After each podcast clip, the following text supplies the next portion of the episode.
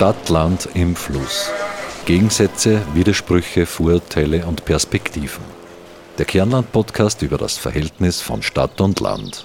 Im Freien Radio Freistadt, auf Radio Froh, diversen Podcast-Plattformen und im Online-Archiv der Freien Radios cba.fro.at. Gefördert vom Bund, Land und Europäischer Union. Liederregion Müllviertler Kirnland.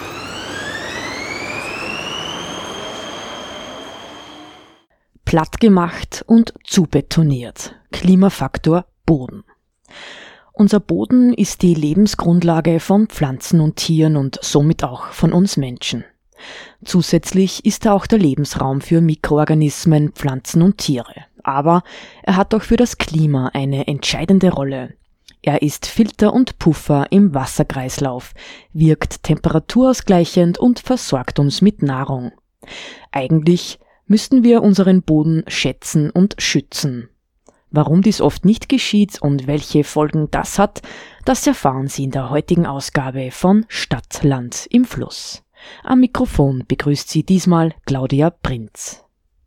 Die große Bedeutung des Bodens wurde bereits im 19. Jahrhundert erkannt. So schrieb der deutsche Geologe, Bodenkundler und Jurist Friedrich Albert Fallu im Jahr 1862 es gibt in der ganzen Natur keinen wichtigeren, keinen der Betrachtung würdigeren Gegenstand als den Boden.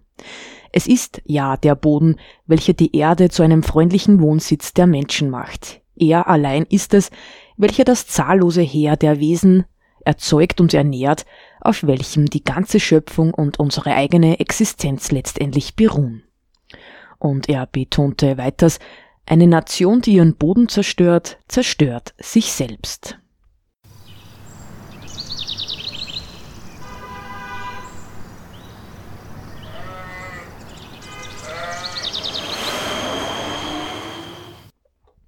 Momentan erleben wir, wie immer mehr unseres kostbaren Bodens verschwindet. Er wird verdichtet, versiegelt und zugebaut. Laut WWF verschwindet in Österreich täglich der Lebensraum von über 11 Millionen Regenwürmern unter einer Betonschicht oder wird zerstört. Berechnet man diese Versiegelung anhand der Daten zur Flächeninanspruchnahme, ergibt sich insgesamt für Österreich ein durchschnittlicher Versiegelungsgrad von 41,2 Prozent der Flächen, die als Siedlungs- und Verkehrsflächen beansprucht werden. In Oberösterreich sind es derzeit rund zwei Hektar, in ganz Österreich rund 16 Hektar, die täglich versiegelt werden. Die österreichische Nachhaltigkeitsstrategie von 2002 sieht vor, dass es schrittweise nur noch 2,5 Hektar täglich sein sollen, also nur mehr gut ein Sechstel des momentanen Flächenverbrauchs. Wie können wir also verhindern, dass wir uns selbst buchstäblich den Boden unter den Füßen zubauen? Es ist sicher eine große raumplanerische Herausforderung, hier Lösungen zu finden. Die Plattform Mehr Demokratie veranstaltete in Kooperation mit dem Wissensturm VHS Linz, dem Architekturforum Oberösterreich und dem Bodenbündnis bzw. Klimabündnis Oberösterreich dazu im November vergangenen Jahres eine Online-Konferenz mit dem Titel Raumplanung für alle.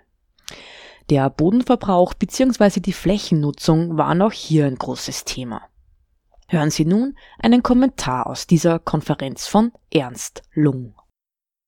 Ich bin Mitarbeiter vom Bundesministerium für Klimaschutz, Mobilität etc.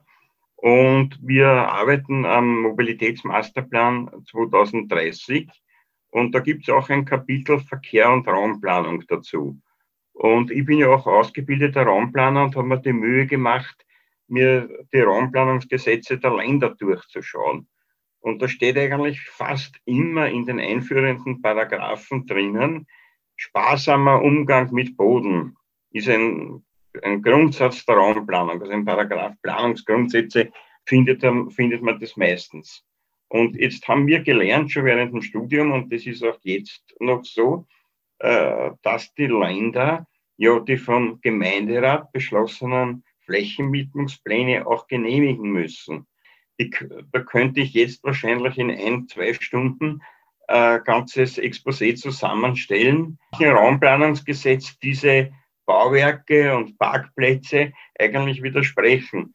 Und für mich ist es eigentlich erschütternd, ich bin jetzt schon 64 Jahre alt, wie wenig gesetzeskonform gearbeitet wird. Äh, ich denke jetzt gar nicht an tolle neue Gesetze, sondern schon das, was Rechtsstand ist, wird eigentlich gar nicht in der Praxis gelebt. Sonst könnten Ortschaften nicht so verhunzt werden wie St. Georgen und Attersee. Äh, und das macht, das macht mich eigentlich äh, sehr, sehr traurig. Positive Lösungen sollte man vor den Vorhang stellen.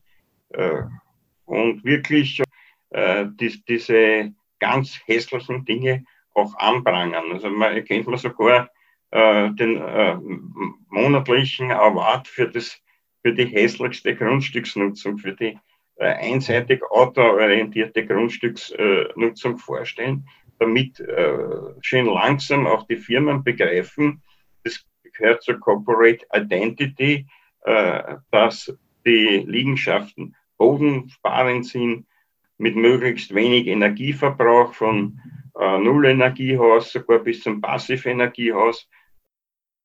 Ein Kommentar von Ernst Lung, Mitarbeiter vom Bundesministerium für Klimaschutz, Umwelt, Energie, Mobilität, Innovation und Technologie bei der Online-Konferenz Raumplanung für alle. Ein sparsamer Umgang mit unseren Böden ist also das Gebot der Stunde. Aber müssen wir uns da nicht selbst auch mal an der Nase fassen? Die Vorarlberger Raumplanerin Geli Salzmann meinte dazu, das, was uns immer sehr, sehr beschäftigt, das ist wirklich der Verkehr, ja, der Verkehr und der Flächenverbrauch. Das sind die zwei Schlüsselthemen und ähm, ja, da kann man die Schuld auf das Land schieben oder die Gemeinde, wie auch immer. Das, ich denke, letzten Endes wir, müssen wir uns schon auch selber in die Verantwortung nehmen, jeder für sich und äh, bei sich bleiben und einmal selber überlegen, was und wie viel Raum man denn beansprucht. Und ich habe jetzt da gerade so eine Zahl noch im Kopf vom Herrn äh, Werner Sobeck, äh, Philosoph, Architekt und Ingenieur, Wissenschaftler, äh, der sagt, im Grunde, wenn wir jetzt gerade bei dem Beispiel Flächenverbrauch und, und, und Mobilität bleiben, im Grunde hat jeder äh, Deutsche, in dem Fall die Deutschen, äh, zwölf Parkplätze. Weil er hat zwei vor der Haustür, ein halber noch beim Nachbar mit dem Besucher, für die Besucher, ein Hundertstel beim, beim, äh, beim Arzt und ein Tausendstel beim, ja, bei, beim Zahnarzt und so weiter. Also wenn man alles, was man so beansprucht, zusammenzählt, kommt ein Einzelner auf zwölf Stellplätze. Und ich denke, ja, da muss man sich selber an der, äh, einfach auch äh, Selbstreflexion haben und, und denken, und überlegen, wie man was benutzt und wo man vielleicht auch, äh, wo man sich äh, zurücknehmen kann. Mhm. Weil das machen wir alles für uns. Es sind unsere Bedürfnisse, die sich im Raum abzeichnen. Es ist auch unser Boden, den wir uns selbst zubauen und uns so fruchtbare Fläche, CO2-Speicher und Wasserspeicher verloren gehen. Die Vorarlberger Raumplanerin Geli Salzmann war das mit ihrem Kommentar anlässlich der Online-Konferenz Raumplanung für alle, die am 20. November 2020 von der Plattform Mehr Demokratie in Kooperation mit dem Wissensturm VHS Linz, dem Architekturforum Oberösterreich und dem Bodenbündnis bzw. Klimabündnis Oberösterreich veranstaltet wurde. Norbert Reiner vom Klimabündnis Oberösterreich ist jetzt auch unser heutiger Gesprächspartner in der dieswöchigen Ausgabe von Stadtlands im Fluss. Er ist Regionalstellenleiter des Klimabündnis Oberösterreich und stellvertretender Geschäftsführer des Klimabündnis Österreichs. Meine Kollegin Marita Koppensteiner hat mit ihm darüber gesprochen, welchen Einfluss unser Boden denn auf unser Klima hat. Wie wirkt sich da die fortschreitende Bodenversiegelung aus? Ja, Boden ist, ist mal grundsätzlich Lebensgrundlage oder eine der wichtigsten Lebensgrundlagen.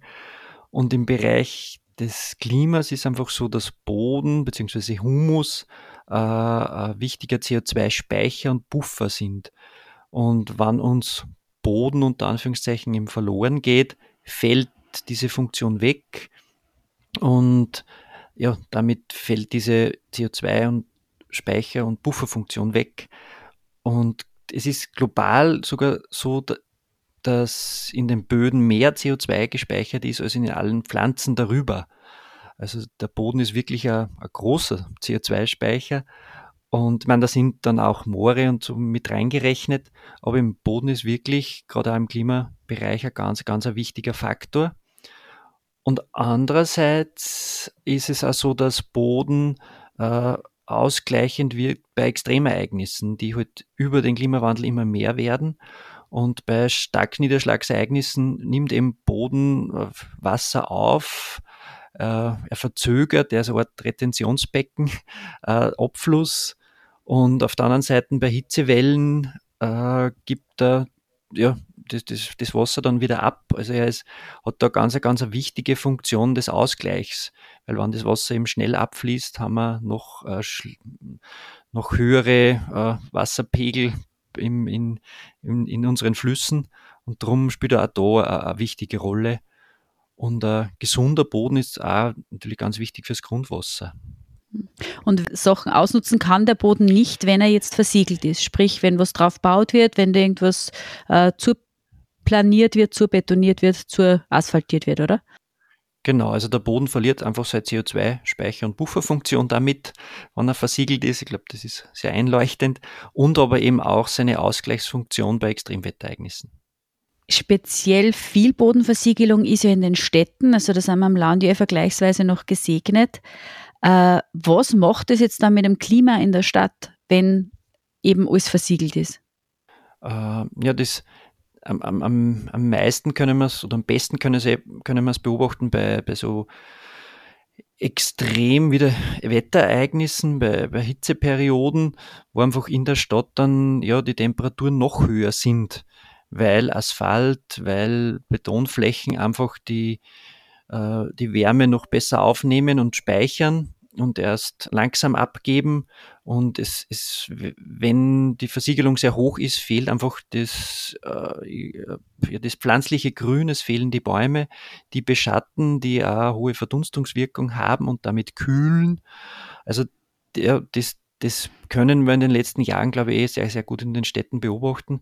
Und darum ist wichtig, dass wir in unsere Städte wieder mehr Grün auch bringen, also pflanzliches Grün bringen. Äh, es ist auch mhm. psychologisch wichtig, das, das, das wissen wir auch aus verschiedenen Studien, dass einfach pflanzliches Grün, Bäume äh, äh, ja, einfach gesünder sind für unsere Psyche. Mhm. Das heißt, im Moment sind unsere Städte eigentlich Heizkörper, wo, obwohl wir Klimaanlagen brauchen würden. Genau, es ist sehr schön formuliert. Also im Besonderen natürlich in, im, im, und die werden zunehmen, Hitzeperioden fällt uns das dann ja am Kopf, weil da zusätzlich geheizt wird. Im Winter fällt es uns nicht auf. Wir merken es meistens, weil ja im, am Land draußen schon Schnee ist oder Fröste sind und in, in, in der Stadt ist es eben noch nicht gefroren oder noch kein Schnee. Ah, aber äh, ja, im Besonderen im Sommer wirkt es sich wirklich sehr, sehr negativ aus. Aber das klingt jetzt fast so, als wäre das ein rein städtisches Problem. Wie schaut denn das mit Bodenversiegelung am Land aus? Am, am Land ist mindestens auch so ein großes Problem. Da haben wir einerseits haben wir auch Hitzeinseln, wenn ich an Ortsplätze und so weiter denke, im, im Sommer, die auch versiegelt sind und die eben auch keine Aufenthaltsqualität mehr haben wo ich einfach gern mir auf ein Bangerl sitze am Ortsplatz, weil es eben so heiß ist, weil womöglich grün fehlt. Also da haben wir durchaus zum Teil die Thematik auch. Ich habe es am Land spüre ist fast noch mehr im Bereich der Extremereignisse, eben bei so starken Niederschlagsereignissen, wo dann, wo es zu Überschwemmungen lokalen kommt, wann der Boden seine Versickerungswirkung nicht entfalten kann. Also da so diese lokalen Hochwässer sind da einfach ein, ein Thema, im Besonderen am Land. Und äh, am Land leidet im Besonderen die regionale Ernährungsversorgung auch darunter. Also wir, wir importieren ja heute schon eine, eine halbe Million Tonnen Soja jährlich äh, aus, ja, aus Drittländern, zum Teil aus Gebieten, wo früher Regenwald gestanden ist. Und damit kann man ja nimmer davon sprechen, dass unsere äh, Kühe, Schweindel, was auch immer, äh, regional äh, quasi sind, weil sie eben äh, Futtermittel aus ganz anderen Regionen in Anspruch nehmen. Das hängt natürlich ganz stark mit unserer Ernährungsweise zusammen, muss man auch dazu sagen.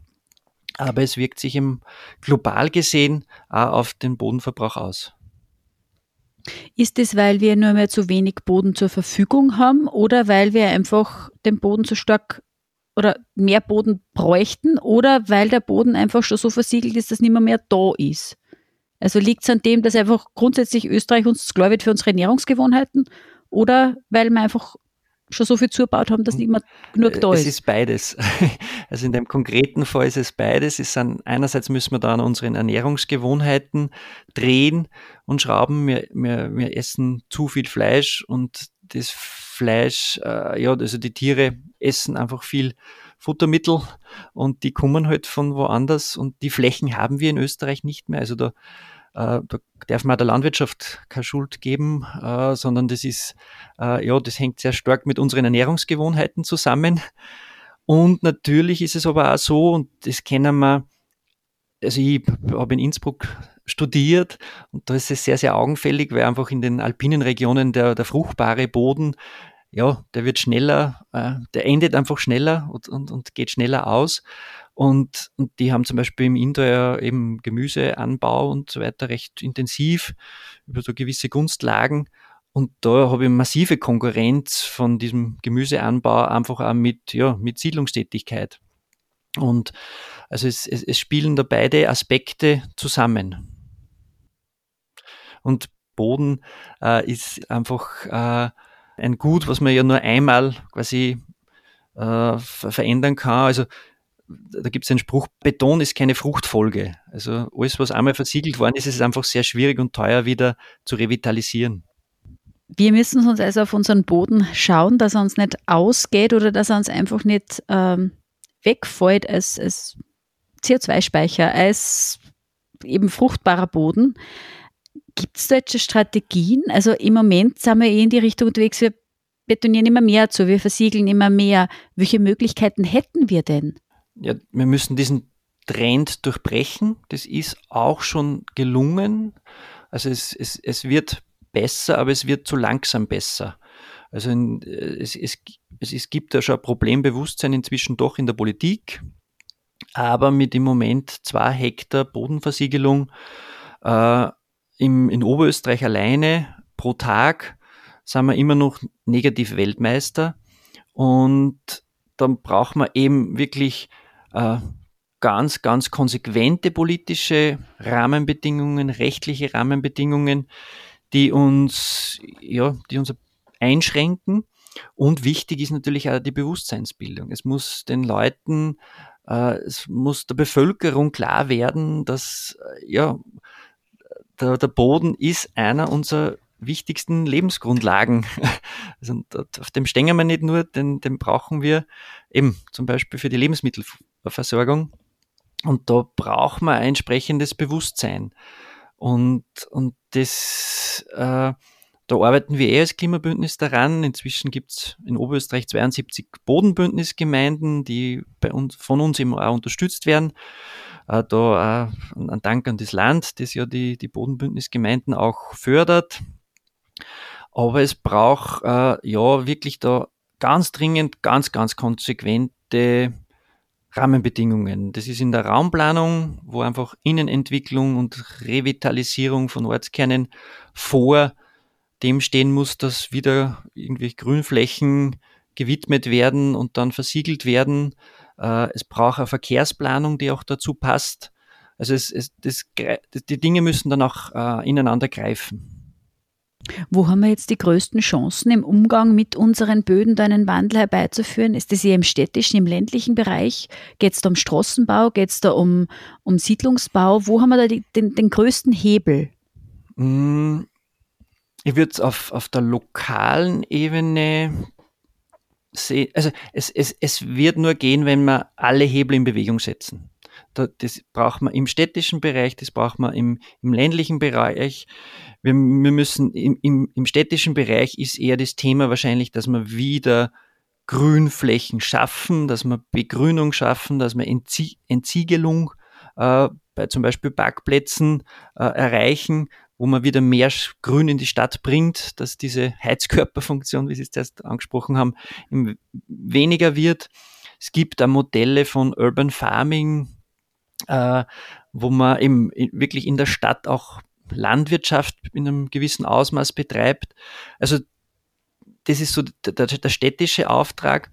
Und im, im ländlichen Bereich geht es darum, die zunehmende Versiegelung hintanzuhalten. Also da geht es eigentlich darum, die, das die Natur zu bewahren und die Böden zu bewahren, dass es nicht noch mehr wird. Und das ist einfach in der Siedlungsentwicklung, in der Raumordnung auch wichtig. Also es wird viel über gesprochen über Ernährungssouveränität, eben auch wirklich diesen Aspekt ernst zu nehmen und, und ganzheitlich zu denken.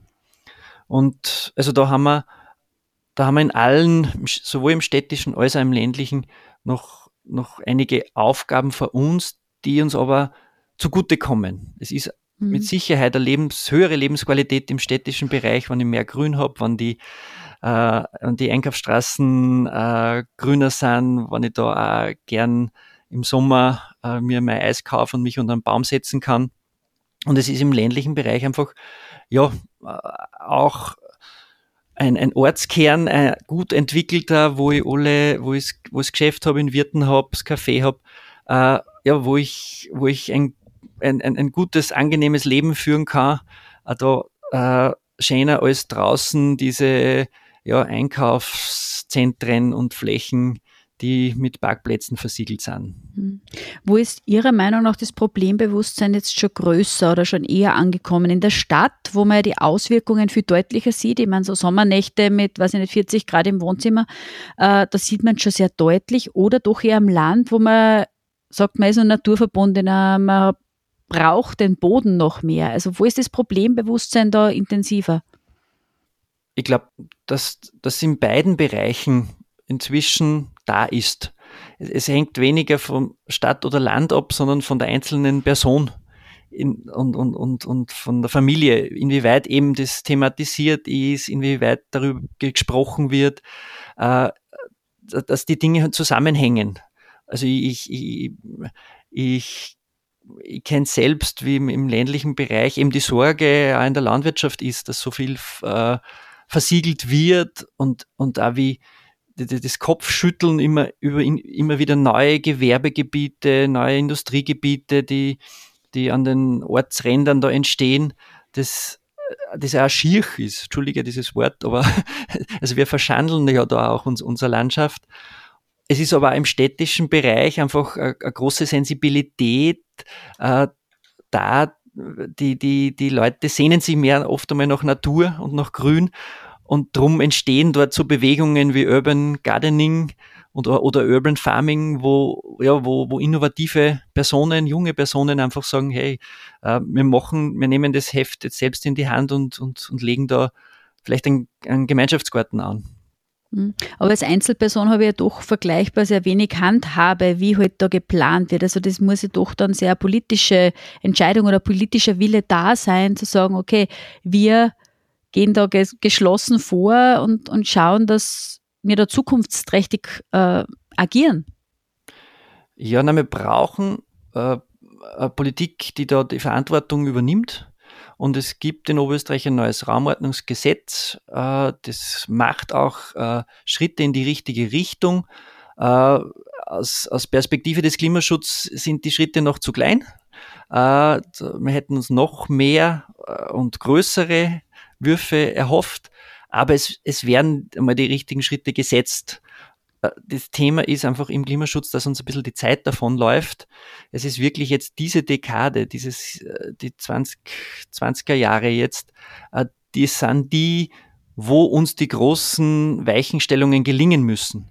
Und, und da brauchen wir verantwortungsvolle Politik und ich habe das Gefühl, die Politik darf manchmal auch mutiger sein. Die Leute haben es verstanden, die sehen es, die spüren die Veränderung und die sind bereit, auch die Veränderung mitzutragen.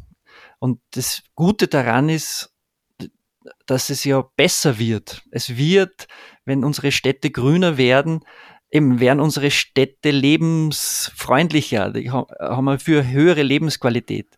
Und wenn, wenn am Land eben äh, das regionale Gemüse, Obst und was ich was sprießt, äh, das, das ist ja auch Lebensqualität. Und äh, also das ist das Schöne eigentlich daran, aber das muss man, glaube ich, manchmal noch ein bisschen deutlicher kommunizieren, dass mit einem klimafreundlichen, nachhaltigen Lebensstil eigentlich äh, ja, die Lebensqualität steigt. Also Sie wünschen sich da durchaus mehr Mut äh, und glauben, dass grundsätzlich die Bevölkerung mitmacht, wenn die, weil es ja zum nicht nur zum Nachteil ist der Menschen. Man muss sie zwar wo verändern, aber es ist nicht nur zum Nachteil, wenn es jetzt unseren Böden gut geht. Das größte Hindernis ist eher einmal diese Veränderung, weil ich, äh, weil wir wissen, dass es nachher wirklich zu einer höheren Lebensqualität kommt und äh, das, aber es ist wir sind leider, nehme ich mich nicht aus, manchmal ein bisschen träge und wir haben uns irgendwie Verhaltensmuster antrainiert, äh, Ernährungsweisen, Mobilitätsverhalten äh, und die aufzubrechen, das ist eigentlich äh, der, der, der schwierige Schritt, wenn jeder, der das vollzogen hat, der dann in einem Ort lebt, wo alles fußläufig ist, wo ich mir nicht ins Auto sitzen muss, um am Stadtrand in, in a, im Gewerbezentrum zu fahren, sondern wo ich das mit dem Rad auch oder eben zu Fuß zurücklegen kann. Äh, wenn man das einmal hat, dann will man es ja nicht mehr missen. Also, aber es ist diese Umstellung ist oft so die, der Knackpunkt. Mhm. Das heißt, wir brauchen ganz viele Prozesse, wo wir positive Beispiele für Bodenschutz, für Entsiegelung, für Klimaschutz einfach vor den Vorhang holen und schauen, das hat wirklich was gebracht für alle. Genau. Also, und da, und da gibt es schon unzählige, das ist das Schöne. Also, äh, sie, sie haben oft noch nicht die, die, die mediale Aufmerksamkeit und, und, und sind manchmal noch ein bisschen im Kleinen und darum sind so Sendungen wie Ihre da sehr, sehr gut, weil das thematisiert wird und weil man es da ein bisschen herzeigen kann. Aber es gibt eben Beispiele für äh, grüne Parkplätze quasi, also die begrünt sind, wo man auch parken drauf kann, aber wo eine Versickerungswirkung gegeben ist und, und ja, die werden halt dann dreimal im Jahr gemacht aber es, äh, und es, es funktioniert gut. Und dort ist auch noch ein Bodenleben und ich habe dort auch noch Bienen dann ab und dann an den Flecken, wo nicht so häufig geparkt wird. Also es, es funktioniert sehr, sehr viel. Wir müssen uns nur zutrauen und wir sind es am Ende des Tages unseren Kindern und Enkelkindern schuldig, dass wir da ein bisschen mutig und positiv in die Zukunft blicken. Sie hörten Norbert Reiner, den Regionalstellenleiter des Klimabündnis Oberösterreich und stellvertretender Geschäftsführer des Klimabündnis Österreichs. Er sprach über die wichtige Rolle unserer Böden in Bezug auf unser Klima und die Schutzmaßnahmen, die wir ergreifen müssen. Mut ist also seiner Meinung nach das Gebot der Stunde. Mut, andere Wege zu gehen, Mut, klimafreundliche Strategien für unsere Böden in Stadt und Land zu entwickeln. Aber was geschieht eigentlich schon konkret? Zum Beispiel in unserer Bundeshauptstadt Wien. Die Vorarlberger Raumplanerin Geli Salzmann meinte dazu bei der Online-Konferenz Raumplanung für alle. Aktuell äh, setzt Wien auch in, in, in, insbesondere im Klimawandel auf mehr Durchgrünung, mehr Bäume ähm, und Frischluftschneisen sind Themen, die, die aktuell äh, gerade in, in, in stark bebauten äh, Räumen äh, Themen sind, die, die wir, wie wir Stadt umbauen können. Manche Dinge sind notwendig. Ähm, wie viel davon notwendig ist, das ist die große Frage. Ja, wie viel muss wirklich umgebaut werden? Wie viele Flächen müssen rückgebaut werden? Wo können wir Bodenverbrauch eindämmen? Allein in Oberösterreich gibt es laut Umweltbundesamt knapp 1000 Hektar brachliegende Industrie- und Gewerbeflächen, die revitalisiert oder zurückgebaut werden können. Unsere Städte könnten wir entsiegeln und begrünen. Hektarweise Dachflächen, die wir begrünen könnten, um CO2 zu speichern und unsere Städte zu kühlen. Ortskerne könnten wiederbelebt werden, anstatt die grüne Wiese vor dem Ort zuzupflastern. Alles Möglichkeiten, wie wir unsere Böden schützen und unsere eigene Lebensqualität erhöhen. Es liegt in unserer Hand.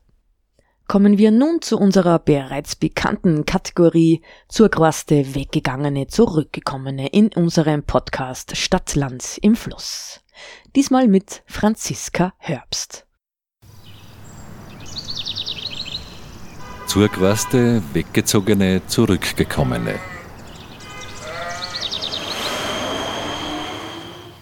Der Reiz wegzuziehen vom Mühlviertel kommt wahrscheinlich, so wie bei wahrscheinlich extrem vielen, einfach daher, dass ich äh, nach der Matura ausgezogen bin. Ich glaube, nach der Matura kennen extrem viel das Gefühl, dass man eigentlich mal irgendwas anderes Eigenes ausprobieren möchte. Und äh, wenn das andere eigene Studieren ist, dann ist man sowieso schon mal geografisch ein bisschen eingeschränkt. Das ist dann halt einfach nicht nur schön, wenn man erstens studiert in einer Stadt, sondern wenn man dann auch in der Stadt lebt, weil man einfach dann sie dort in so einer Studierendenbubble begibt, die eigentlich wahnsinnig spannend ist und eine wahnsinnig schönes, schöne Zeit im Leben ist, glaube ich, die man einfach am Land leider gar nicht so gut miterleben kann. Hat seine Vor- und Nachteile, weil man halt dann dafür nicht so eingeschlossen ist in dieser Bubble. Aber ähm, es ist schon eine wahnsinnig schöne Zeit und Umgebung, die man dort genießen kann. Reizvoll an der Stadt finde ich erstens, ähm, dass man den Vorteil hat, wenn viele Menschen auf wenig Raum leben, hat man also relativ große Wahrscheinlichkeit, dass auch unter diesen vielen Menschen ein paar sind, die vielleicht dieselben sehr spezifischen Interessen hat. Ähm, also sowas wie eine Studienrichtung, die ja teilweise schon sehr detailliert ausgewählt sein kann oder ähm, Musikrichtungen, kulturelle Ideen, die man halt dann einfach ähm, leichter und mit weniger Barriere ähm, genießen kann. Und mit weniger Barriere sehe ich halt vor allem diesen, die Transportfrage, weil auch wenn ich immer wieder sehr, sehr, sehr gerne am Land bin, dann bin ich ja immer wieder sehr froh darüber, dass einfach die Infrastruktur in Städten einfach eine Spur besser ist. Und ähm, das ist eigentlich gerade witzig, weil es kommt jetzt darauf an, welcher Stadt man redet, wie gut die Infrastruktur ist. Aber ähm, sowas wie kurze Distanzen, die mit dem Fahrrad leichter machbar sind, ähm, die sind für mich einfach äh, eine ziemliche Bereicherung und machen für mich echt schönes Alltagsleben aus. Also ähm, mit dem Radl in die Arbeit fahren und wieder heim und mit dem Radl, was weiß ich, äh, in die Orchesterproben fahren oder in zu irgendwelchen anderen Freizeitaktivitäten, das ist für mich so eine Bereicherung jetzt für diese kurzen, weiß ich nicht, Distanzen, wo man dann in seinem Alltag ein bisschen kurz mal ausbricht, weil das schaffe ich im öffentlichen Verkehr zum Beispiel auch nicht und im Auto schon gar nicht. Und das ist sowas, das habe ich bisher nur in einer Stadt erlebt und das schätze ich sehr. Vermissen tut man in der Stadt ja, auf jeden Fall zumindest bis zu einem gewissen Grad das Grüne. Ähm, das kommt jetzt dann auch auf die Stadt drauf an und wie, wie schnell man draußen ist und was man dort vielleicht für Parks zur Auswahl hat in seiner näheren Umgebung. Aber dieses, ich mache das Fenster auf und ich fühle mich eigentlich schon so, als wäre ich in der Natur. Das ähm, ist jetzt, ich sage jetzt mal ein Luxus, den man in der Stadt nicht so leicht erleben kann. Ähm, das fällt mir auf jeden Fall. Ich glaube, ich bin ein Stadtmensch mit einer Liebe fürs Land. Ich glaube, das trifft Ich bin mir nicht ganz sicher. Ich überlege das, ich überlege das sehr viel, ob ich jetzt eher Stadtmensch bin oder eher Landmensch. Ähm, Im Moment auf jeden Fall Stadtmensch. Vielleicht ist das nicht, was man für sein Leben allgemein formulieren kann, sondern vielleicht muss man das immer so ein bisschen momentan sehen. Und momentan bin ich definitiv ein Stadtmensch. Es ist spannend, weil man extrem viel drüber nachdenkt ähm, es ist voll viel Gesprächsthema. Jetzt, wenn man, also wenn man zum Beispiel weggeht und, und sie dann mit Studierenden austauscht, kann ich mich erinnern damals, war das voll viel Thema, wo, wo man herkommt. Und das war natürlich dann, wenn man jetzt aus, aus einem kleinen Dorf im Mühlviertel kommt, ist das natürlich äh, eine super lustige Anekdote für irgendwelche Stadtmenschen. Ähm, das, äh, das, ist immer ein bisschen witzig. Ähm, und also über solche Sachen wird immer geredet. Und das ändert sich irgendwie auch nicht. Also gefühlt ähm, ist so dieses Stadt, Land oder vielleicht irgendwas dazwischen so immer wieder Gesprächsthema. Und ich weiß nicht. Ich meine, vielleicht jetzt mit der Pandemie kommt es auch nochmal dazu, weil man wieder dauerhaft neu beurteilt, weil es natürlich man jetzt vielleicht nur stärker Vorzüge und Nachteile sieht, weil halt viele der Vorzüge der Stadt im Moment einfach nicht zugänglich sind, wenn ich jetzt zum Beispiel an Kultur und Arbeiten denke.